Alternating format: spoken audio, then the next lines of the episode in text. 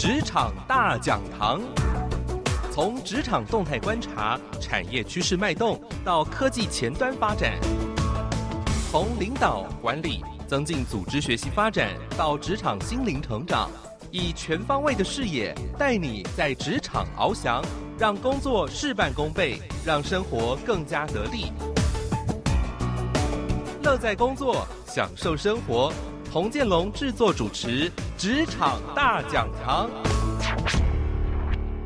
台北 FM 九零点九佳音广播电台，桃园 FM 一零四点三 Go Go Radio，这里是佳音 Love 联播网。亲爱的听众朋友，您好，欢迎您继续的回到《职场大讲堂》。在今天节目当中，要跟您来呃，透过一个活动让您认识。当然，认识介绍的活动呢，活动都会过去，但是重点呢是。这个活动呢，希望可以帮助我们重新的认识，在这个世界经济当中呢，除了资本主义的法则，其实还有另外的一个法则的运行。呃，资本主义要求我们，就是说，觉得啊、越来越多的拥有，而且呢，是以自我为中心的。如果你要给出去的话，你要获得，你就要用。啊，财富对等的利益来交换，但是另外一个法则呢，是合作的法则，是一个慈爱、公益、良善的法则，而同样的也能够达到经济的效益，甚至呢还可以帮助到弱势的人，然后改善他们贫穷的问题跟环境。而今天我们邀请到的一位理事长呢，来到节目当中，跟我们来介绍一下合作社这个经济的模式。呃，这个理呃这个协会的名称非常非常长哈，让我花一点点时间念完。它是台湾偏乡弱势关怀发展互助合作协会理事长潘华婷来到节目当中。华婷姐你好，建龙你好，所有的听众朋友们大家好。今天邀请到华婷姐来到节目当中呢，跟我们来介绍这个。呃，合作社的这个经济模式哈，嗯，那其实这个合作社经济模式最后也会为我们带到在呃二零二一年五月十五号礼拜六呢，有一场整天的呃论坛工作坊，就是要帮助大家如何用一个小资本来创业，那这是一个微型创业，嗯，是的。好，那因为我刚才我念了一连串的协会的名称这么这么的长，嗯，但这里面有几个重点，就是合作社，合作社。呃，我想在节目开始，节目开始也让华婷姐跟我们听众朋友来介绍一下，到底什么叫合作社？因为讲到合作社，我想到的是国小有合作社，有福利社，是是是，大家下课就是买个几块钱的东西吃一吃。那到底合作社真的是就这样子吗？其实，呃，我跟建龙一样哦，一开始接触到合作社的时候，就马上就联想到我小时候的时候是有合作社的。嗯、对，那后来我再去。研究才发现说，我们对那时候的合作社其实认识很少的。对，那那时候的功能其实就很单纯的，就一个就是老师们，因为我们那时候小学嘛，学生也不懂，老师们觉得什么商品好，是老师们自己去找来之后，就会进到合作社来卖。哦，那所以其实那个时候呢。我们师生每一个人，其实我们都是社员的，只是我们不知道。了解，那是不是很像所谓的师生团购的概念呢、啊？可能算是一开始刚刚的，对。那我们可以寻找我们适合想要的东西，而不是像现在就是人家推销商品，然后我们就放进来卖。我们是依照我们想要的而去找我们真的合适我们的，然后到了每学期末的时候，可能会有一点回馈给我们这些社员。譬如我就想到我在。嗯，高中的时候我是读北市商业建部，我就记得每一年学校就会发一本手册，年历 就是手册给我。其实后来我才知道，原来那个就是回馈我们这些社员的啊，回馈金就对，对，有回馈金，就每个商品都有小小的折扣嘛，累积起来，对不对？应该是说合作社有一个功用，就是它可以有一个回馈的机制，依照我们的贡献度回馈。嗯，对。好，也就是说你买的越多。你回馈当然就越多，事实上是有这样功能在里面的。嗯，对。好，那因为现在现在学校还有合作社吗？好像已经没有嘞。现在就等于我们已经有比较走向资本主义吗？哦，对，所以就是很多呃学校里面可能就 Seven 啊、全全家啊，类似这样的就已经进到学校里面。我们好像知道的比较多，已经是这样。是，对。好，那因为华天姐，您目前在服务的这个呃，算是一个公益团体的单位，有谈到合作。那包括在五月十五号，你要办一个合作这种论坛工作坊。那到底合作社为什么会你现在开始要重新去推起来？到底合作社是什么样的经济模式？发觉到跟资本相较来讲，它有好处呢？呃，其实我会认识到合作社，其实一开始也是因为一个自闭症协会的的一个理事长来找我。那事实上，他们全部都是有自闭的家庭的孩的家庭。那他们想要的也是用合作社的方式，所以他们叫住宅合作社。所以是因为这样的原因，我去了一趟德国，我才了解原来合作社非常的多元。那它为什么可以解决一些问题？是因为呃，一般我们如果在公司上班的话，基本上就是我来工作。那其实可能最大的利润可能是老板或股东拿走，员工只是拿固定的薪水。可是合作社不一样的是，我们每一个人都自己是老板，所以我们可以共同的去呃。共同的去决策事情，共同出资，共同的去管理，共同的决策，共同的分配，然后共享这些的利润，而且是共同决定的。是，对，这是一个最大不同的一个精神所在。所以那这样讲，好像说，因为每个人都可以当老板，所以他也他的资本少，他也可以出。是，哦，因为现在跟经济法则不一样啊。对，所以在解释的时候，嗯，可能很多的朋友就一直听不懂。哎，这个是讲，因为跟我们。一直习惯的一个一个经济模式是完全不同的。如何从我们现有的模式去了解到一个合作经济模式？那这个是事实上需要一些时间了解。是，所以为什么有五月十五号的论坛？好，那刚才你有讲到说，像是呃所谓的我们讲呃资本这个法则好了，那很多公司也有开放员工认股啊。那这些员工他们其实也是算是小老板啊。嗯，可是员工认股的话，基本上他还是有一个额度的限制，或者是员工里面可能还是要有一些有资产能力的人，事实上他也能够认股，也不是全部员工认股都可以认股的。嗯，对。那还有就是，即使是认股的话，基本上我们在分配的时候，股东在分配的时候，基本还是有分的。就是核心的那些大股东，永远都是分比较多的。对他，对他们是用在分配的时候是用我们每一个人投资的资本的额度来分配利润。可是，在合作社就不一样，因为一个人就是只能够一股。是。对，所以其实是非常平均的，所以他们的利润的回馈是用它用贡献度来回馈。对、哦，所以是讲到重点是平均的股份的，是一个人就是一个就是一股，因为就是一股，嗯，对，这跟资本不一样，不一样的，对，出资额高的他可以拿到更多的利润，所以为什么才会贫富悬殊其实越来越严重，是有一些是这些原因的。好，所以这个从原本的合作社应该是算是大家比较可以共享共有的，对，然后不会造成财富不均。到现在资本其实是一个很大的呃矛盾跟对抗的。是。那在今天我们这场大讲堂节目当中，邀请到的是台湾偏乡弱势关怀发展互助互助合作协会理事长潘华婷，华婷姐来到节目中跟我们来谈谈合作社的经济模式哈。那如何用合作社的经济模式来创业呢？因为我们大家都会觉得，希望有能力的话，嗯、每个人可能都会梦想当老板啊。那刚才华婷姐你有讲到说，少少的钱其实也可以创业。那合作社它是怎么来创业呢？其实合作社一般开始我们会有，嗯、呃，譬如说我有一个梦想，那合作社分成很多种，对，譬如说刚我们一开始刚刚有提到的住宅合作社，跟住宅合作社可能就会一群人，我想要找一群人共老。那我可能就会找志同道合的人，那我们有共同的理念，那我们就组合成一个合作社。我们如何一起买地，一起来盖房子，一起来决策，这是住宅合作社。好，我们也可以是劳动合作社，像现在很多的就是照服员照顾合作社，因为现在老这件事情，对。那我们过去可能就是我在一个嗯公司上班，那我就只是去照顾，我就拿一个钟点费。对，可是现在照顾合作社的话，我们造福用合作社，我们可以几位有这样子理念的，我们在一起一起组织之后，我们一起去可以跟政府拿一些案子，或者我们一起做一些事。可是我们回来的的利率利润，利润，我们可以大家一起分配，而不是只是拿一个终点费。对，然后还有很多的生产合作社、劳动合作社，哇，非常的多，还有储蓄互助社。对，所以就是我们也可以有两个状况，是第一个，我自己很有一个理想。那这样的话，我们可以集合一群人来，我们一起来成立一个合作社。因为在我们，呃，在联合国，其实在二零一二年的时候，就定二零一二年为国际合作社年。那我们中华民国的宪法第一百四十五条其实就有明定，政府有责任奖励与辅助合作事业之发展。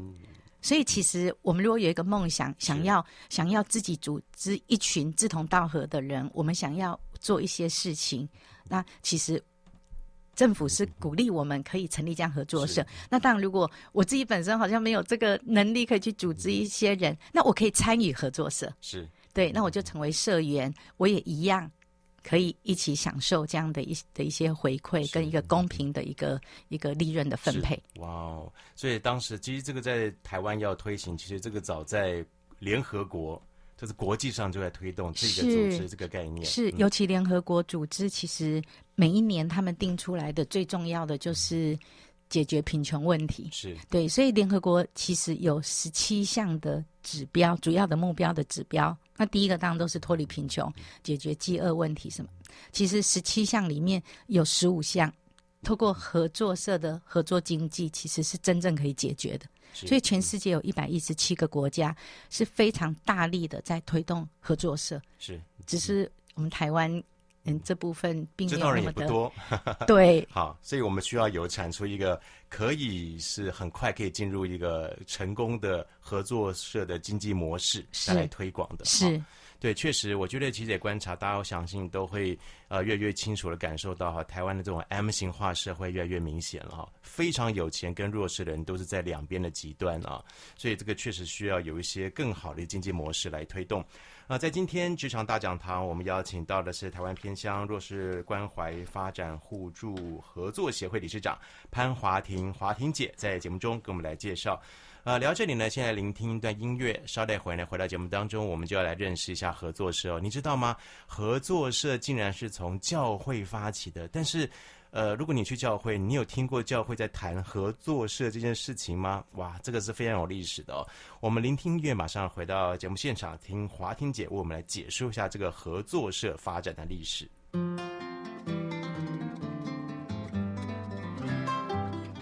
FM 九零点九佳音广播电台，桃园 FM 一零四点三 Go Go Radio，这里是佳音 Love 联播网，欢迎您继续的回到职场大讲堂，我是童建龙。在今天节目当中，我们要跟你谈一个话题，除了资本的经济模式之外呢，其实对于很多在资金上非常有限的人，但是希望也可以有过一个好日子，甚至呢可以改变台湾的贫富差距呢。呃，有一种的经济合作模式就是合作社的概念，但这个合作社到底是如何的来发展，有一个规模的经济出来呢？我们今天邀请到的是台湾偏乡弱势关怀发展互助合作协会理事长潘华庭，华庭姐在节目当中跟我们来谈谈这个话题。呃，刚才在呃上一段节目当中，最后我有讲到。台湾社会比较偏向就是 M 型化社会哈，就是我们两端好像有钱跟没有钱的人，所以中间人可能有机会会流动。但是后来在听音乐的时候，呃，华婷姐有稍微指正我一下，哦台湾现在社会。不是 M 型化社会，是 L 型化社会。嗯，这个其实华婷姐，你本身除了是担任这个义工慈善事业的服务之外呢，其实您也是财务规划师跟心理咨商师。好，现在就借助您的这个财务规划师的经验，台湾的经济到底现在怎么样？L 型是什么样的概念？好，因为从前我们在谈贫富悬殊的时候，都会觉得说好像八零二零法则啊。对、哦，对，我们比较谈的。那现在其实真正要谈应该是九零一零法则。哦，那八零二零是指的是说少数的二十人掌握百分之八十的财富，对，或者是资源。哦、是对。那事实上，现在我们都很清楚的是，可能已经到九零一零了，甚至九五五、九九一这样的意思是，甚至可能一 percent 的人已经掌握了全世界的财富跟资源。是对，所以。现在很多的公司、企业，尤其跨国企业，其实它是富可敌国的，对。所以，呃，我在很多年前，我在嗯、呃，当我有机会分享的时候，我觉得台湾其实早就已经进入 L 型社会。L 型的社会的意思，其实就是其实有钱的人一直越来越有钱，没钱的人其实是趴在地上，其实他很难翻身。对，所以我们就会发现，就是这几年可能在路上。我我们会看见很多超跑，过去其实没有感觉，是对，然后从前不会那么鼓励在讲，好像买豪宅，可是买豪宅的人他不会只有一间，他可能会很多间。可事实上，很多人是连租一个房子，他可能对他来讲都很辛苦。所以我们现在也会看到很多的人就会可能在没有没有太多存款的情况下，他是他就一直想去投资，是一直想去嗯乐乐透啊什么。彩券、彩券啊，对，彩券行到处、嗯、对都有这样。然后或者是我们现在年轻人，甚至现在中年人，其实都已经很习惯小确幸。那为什么会小小确幸？其实大多都是因为他觉得他没有办法有更多的财富跟幸福。那至少小小的幸福感。来支撑我，好像面对每一天的生活，是对，所以就会这几年大家会看到，好像很多不一样的的一些生活形态越来越出现。那也会常常有人跟我讲说，和餐厅里面，餐厅里面很多年轻人，对他们存不了大钱，可能觉得没有办法拥有财富，可是至少他可以吃一顿很幸福。对，嗯，所以现在高档餐厅年轻人照样可以去，是，可是他们不见得是真的有钱。所以他们把，也许对他们赚的辛苦钱或者打工钱等等的，就是一个享乐的那个时间。因为对他们来讲，觉得买房是一个很困难的事，可事实上并不是。他们如果把这些钱省起来，积少成多，事实上他们还是可以买房的，这是确实可以。他们只要做一些财务规划目标，然后我不见得要买在台北市的蛋黄区啊，我可以买外县市。我自己虽然我自己在做财富管理。我也是住在嗯、呃、新北市啊，我也是住在中和，我也不会选择，因为我觉得我的钱想要其他的运用在更多更有意义、跟价值的事情上。嗯、对，不是一生的财富只为了那一个壳而已，瓜牛壳而已啊。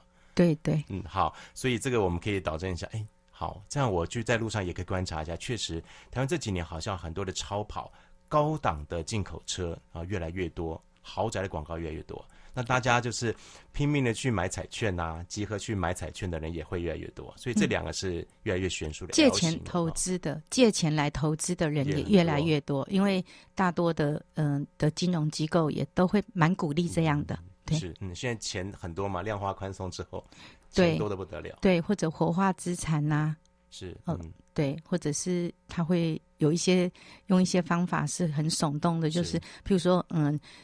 会借钱来投资的，就是富人思维呀。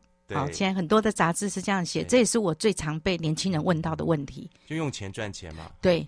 那对我，我对我来讲，我是觉得，如果用负债来投资，其实这个是不对的。不，对对，一点都不理性的。是。可是这个是现在的这一个这个世代，对对，被鼓励的，所以我们可能要。特别的去明辨，对，好，这个以财务，是我们可以讲到钱，就会觉得会比较敏锐一点哈，不是赚钱，而是看到现在就是热钱呢流向了股市，流向了房地产，所以这难怪二点零版上路了哈，开始要打房啦。对，这跟合作经济也是有很大关系。对，所以为什么我们小资本大家集合来做生意，而不是鼓励你去借借很多的钱来投资做生意？是，嗯，好，那讲到赚钱，讲到投资做生意，合作的方式也可以。但是，如果我们讲到是，我们回到信仰层面，教会好了，教会不太谈这个，觉得说那个是属世的。那结果我我现在才知道说，原来合作社这个概念是源自于教会，而且发起的是牧师，一个牧师。好，对。那那这是什么样的一个成因背景呢？这个很特别哦。呃，这一次如果就是呃，听众朋友们，你你们如果有来报名五月十五号的话，其实我们会里面会含着一本书。那这本书叫做《雷发训传》，这本已经是绝版的书了，在台湾几乎没有办法买到。可是我们好不容易取得了版权，所以我们这一次会每一个人会有一本。那这一本书就是提到，就是有一位叫做嗯、威尔巴斯的村的村长。那事实上，其实这个村长也是一个牧师。那他就是看到他的那个村的人的贫穷。那为什么会贫穷？其实就很多的不公平。没有正义在里面，甚至其实教会里面也有很多的有钱人是压榨这些，呃，比较弱经济状况弱势的，一样都是弟兄姐妹。对，所以在他是看到这样子之后，他就等于上帝给他很大的感动，来成立这样的一个合作经济的模式，如何集合大家的一些小小的钱，而去采购一些，譬如说种子啊。啊，或者是采购一些什么，然后大家的利率利润来做分配，而避免就是被高利贷，然后所有赚的钱又变成全部都变成财主那里去了。对，其实这是一个很简单的一个发源开始，然后就一直延伸扩展到整个欧洲，然后到甚至到全世界。是对，那然后所以。呃，我们这一次其实，在办这个活动的时候，其实我一直很希望到教会里面去。可是因为教会其实也不太认识，都不太认识。现在如果有比较有认识的，可能是会有一些长老会，尤其是部落的长老会或或天主教教会，因为他们很多是有储蓄互助社的。所以如果一个部落里面他们有储蓄互助社，那基本上那个部落就比较不会贫穷，因为他们就会鼓励储蓄。就大家把钱存在共共有的一个地方嘛？呃，不是哎、欸，就是自己就在储蓄互助社里面开户。也因为这样，我也去开了户。对，那它很特别，就是说，像我们如果在银行开户，或者说我的经济状况其实是并不是很好的，其实开户这件事情，呃，就像有一些低收入户的家庭，好了，事实上他们没有不太能够去银行开户，不是说他们不能开户，而是它里面如果存款超过多少，其他低收入户补助其实就会被。取消，可是这一些低收入户的一些比较弱势的家庭，事实上他们也需要存款的，对。可是变成他们可能有，他们还是需要紧急备用，可是可能一一些存款他们就就没有办法有再有任何补助，对。所以储蓄互助社也能够解决这个问题，而且他们很特别的是，我只要固定每个月我愿意存多少钱进去，然后呢，我有需要的时候，我一样可以就借钱。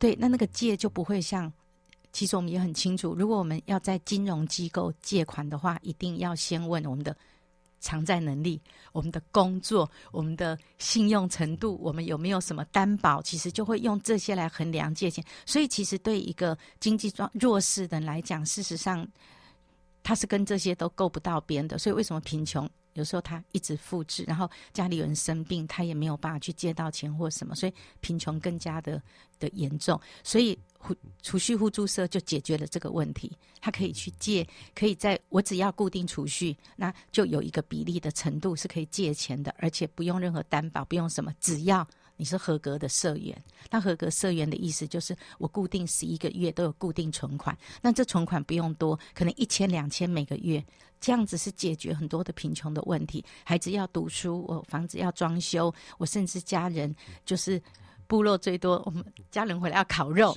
这样也可以借钱。我那天听了，我觉得哇，好有趣。可是对他们来讲，这是一个家庭很重要的时刻。对，它是一个家庭团聚的精神的象征。或者是今天有人结婚，家里有婚丧喜庆都可以，所以就是一个很好的一个模式。然后在这样的状况里面，其实我呃我去请问了这些储蓄互助社，那大家的还款能力力如何？他们说都是非常好的。哦，他不会因为说他的贫穷，然后存的少，就还款能力差，几乎不会的。而且大家是有感情在的，所以很有趣。有一次我们去南投参加那个储蓄互助社的那个帮我们介绍，太有趣了。就一群都是教会的长老，然后那个弟兄没还钱，一群长老就围着他说：“我们也很辛苦诶，你要不要多少还一点点？我们大家帮忙。”诶，就是很多的爱在里面，而不是如果在金融机构，我们一有发生事情就讨债公司就来了，会来催债的。然后还有我们所有的财产被扣押，好多好多的问题，所以是有很爱在里面。我其实那时候。听了我是觉得非常的感动的，是、嗯、对。那这个源头于是教会，为什么教会呃台湾教会其实应该可以更多的认识是合作社经济这个概念？对对对，教会其实因为呃，我想可能是因为呃我们比较大都会的教会，其实嗯，可能教会的经济状况也也比较相对好，好一点，对，所以可能就比较没有注意到这一点。对，所以我我我真实很希望就是这一次我们办不是在教会。我我真心希望明年我们在办这样的推广教育的时候，可以在教会里面主办举办。我们回到教会，我觉得那是回到它的发起的源头，没错，原地点，没错，是啊。在今天职场大讲堂节目当中，我们邀请到的是台湾偏乡弱势关怀发展互助合作协会理事长。哇，我现在念的很顺。嗯，谢谢。好，潘华婷，华婷姐来到节目当中，跟我们来谈谈合作社的经济的模式。那其实这也是一个微型的创业，让资源少的人同样也能够享有比较好的日子的生活。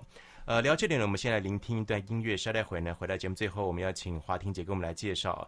呃，这个虽然在教会还没有办，我觉得在台湾也算是史无前例了哈。这是二零二一年的五月十五号礼拜六呢，会举办一个微型创业合作五一五的论坛暨工作坊，呃，也会教你如何来当老板，然后成就一个你的事业梦想，甚至呢还可以跟世界接轨的合作经济队伍。我们聆听音乐，马上回到节目现场。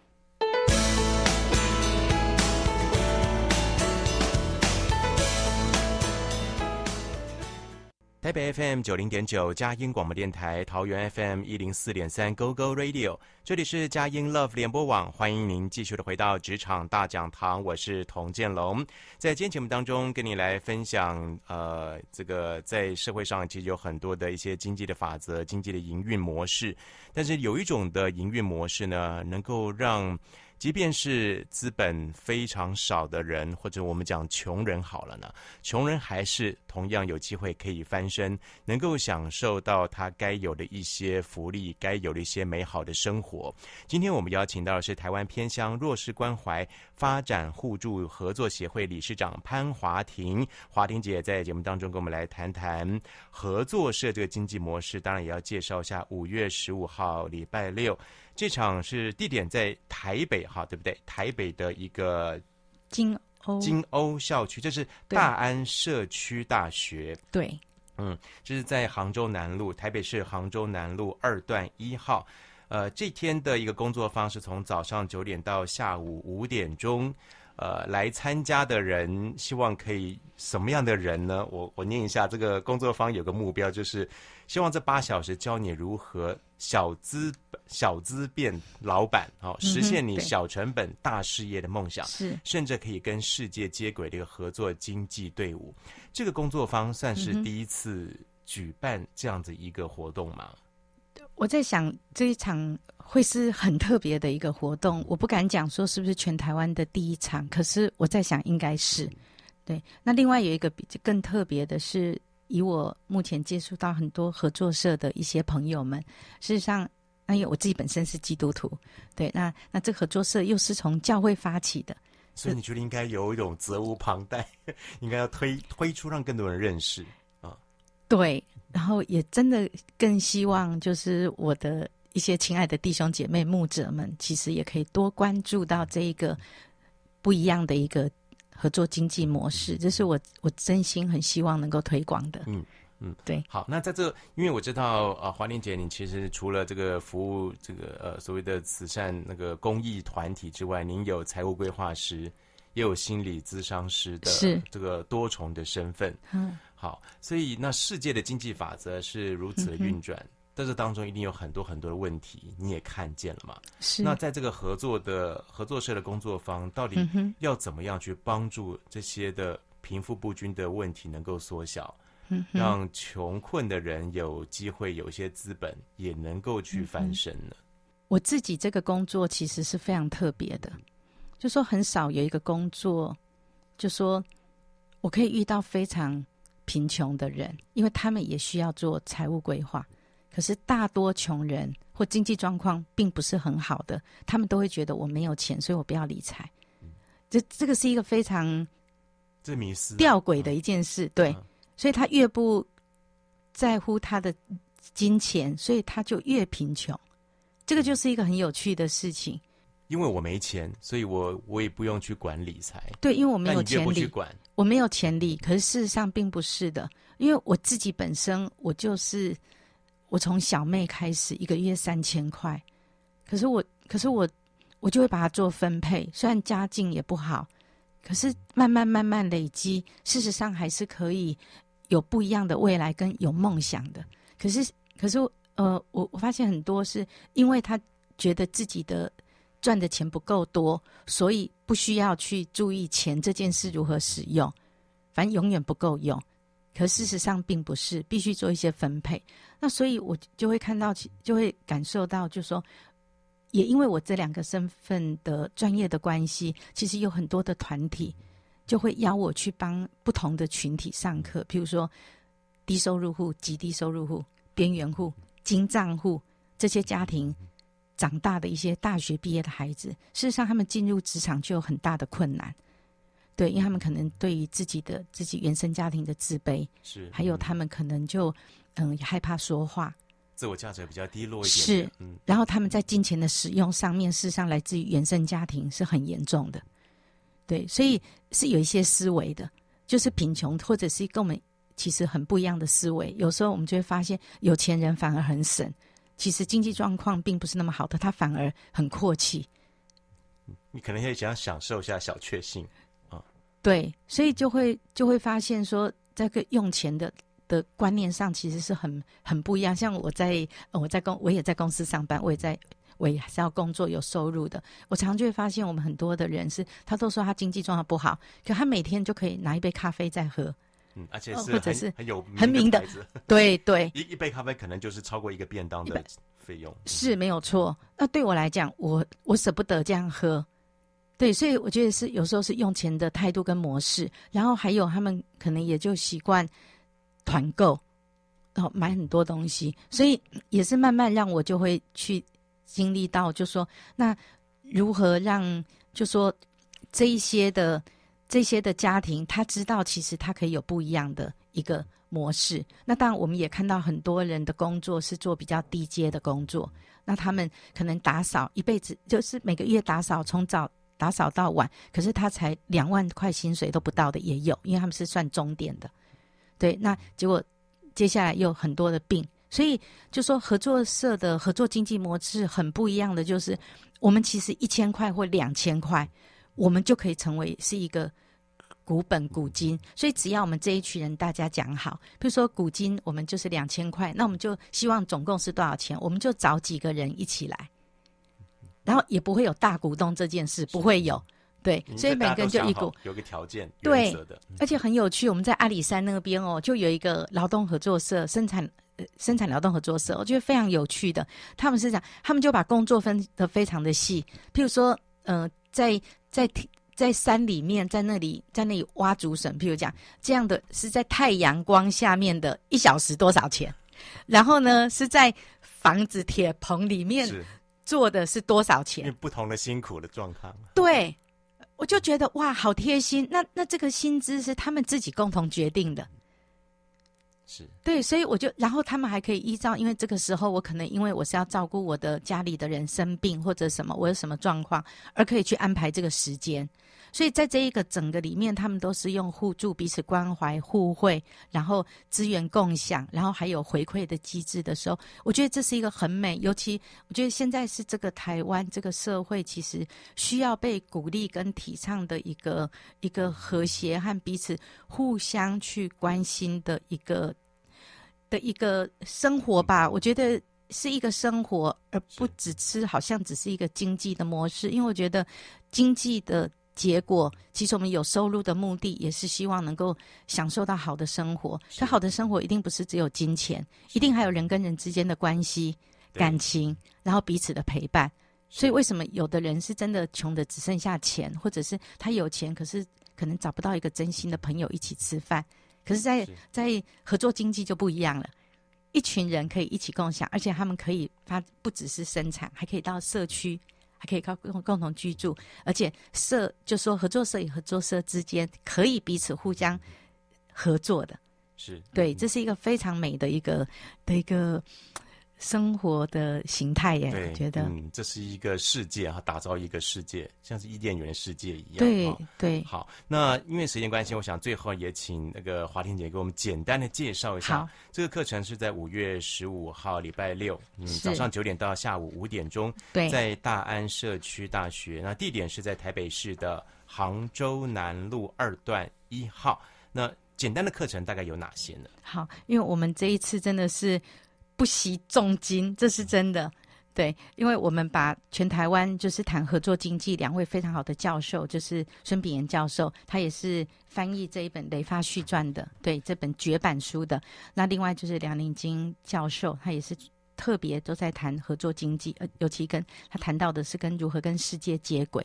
那另外一位，嗯、陈来红老师。那他最主要就是我们邀请他谈社区共生互助到善终。我想这个部分是现在我们大家最在意的，因为我们的父母亲年纪大，那我们又要工作，如何让我们每一个人善终变成是一个很大的议题？是，对，尤其是有尊严、有品质的。对，尤其少子化，其实。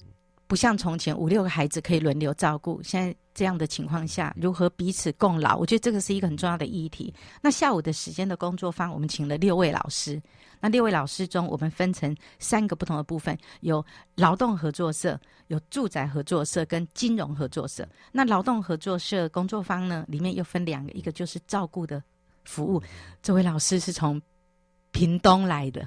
哇，特别北特别的这位老师非常的特别，对，然后他也是基督徒，二话不说。另外就是劳动合作、劳动服务合作社，那住宅合作社部分很不同，是一个是福利性住宅，这就是有自闭症协会理事长，这是郑文正理事长，那他也是我们呃我们组内很好的一个大哥。那另外一个是一般的住宅，也是从台中请来的一位呃张月莹。理事主席，那他们就是一群人，希望一起共老，所以他们还在很努力中。他把这经验跟我们做分享，怎么样找一群人来共老？第三个金融合作工工作方就是提到的，就是储蓄互助社，其中一个就是呃，这位陈琼和老师，其实他自己就是在芥菜种工作，他就是如何用。